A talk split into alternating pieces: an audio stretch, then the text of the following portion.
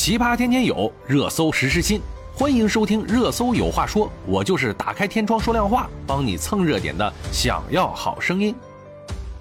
当代年轻人离婚成本有多高呢？相关数据表明啊，二零二一年全国依法办理离婚手续的有两百八十三点九万对，平均呀每天有七千七百七十八对夫妻离婚。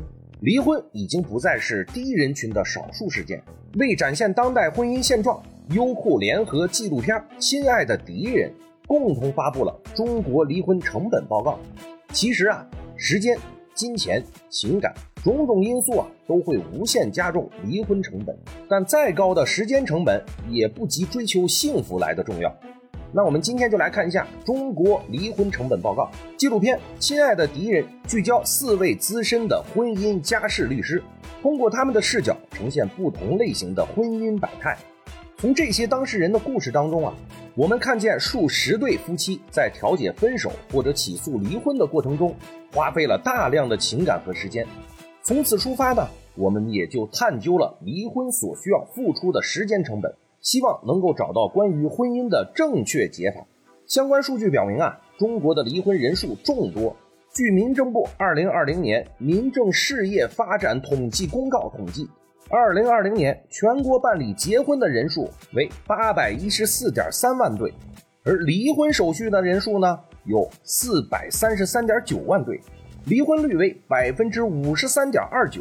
也就是说，每十对夫妻结婚，同时就有五对离婚。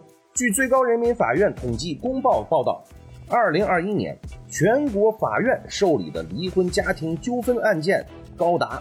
一百七十六万九千四百八十七件，相当于每一天就要接受受理四千八百件。据民政部统计啊，二零二一年全国依法办理离婚手续两百八十三点九万件，平均每一天就有七千七百七十八对夫妻离婚，其中民政部门登记离婚两百一十四点一万对，法院判决调解离婚的有六十九点八万对。从纪录片《亲爱的敌人》中得知，以下这些是最为常见的离婚问题：第一个，出轨。夫妻任意一方的出轨行为都会对婚姻产生极为负面的影响，从而产生信任危机。第二是财产，无论年长还是年轻的夫妻，婚后由经济利益引发的琐事纠葛，往往会导致双方产生巨大的矛盾。第三，子女。由子女生活、教育等产生的问题，也是夫妻离婚的关键因素。所以啊，这些关于婚姻的小知识一定要了解一下。有什么呢？第一，夫妻对共同财产有平等的处理权，也就是说，如果夫妻一方超出了日常生活，擅自将共同财产赠与他人，该赠与行为应该被认定为无效。第二。父母与子女间的关系不因为父母离婚而消除。离婚以后啊，子女无论由父亲还是母亲直接抚养，仍是父母双方的子女。父母对子女仍有抚养和教育的权利和义务。事实上呀，在中国，离婚的时间成本是很高的。在民政局协议离婚的时间成本是什么呢？从双方共同到民政局办理离婚登记申请之日起算，他们的时间成本最少是三十一天，最多六十天。到法院诉讼离婚的时间成本是什么呢？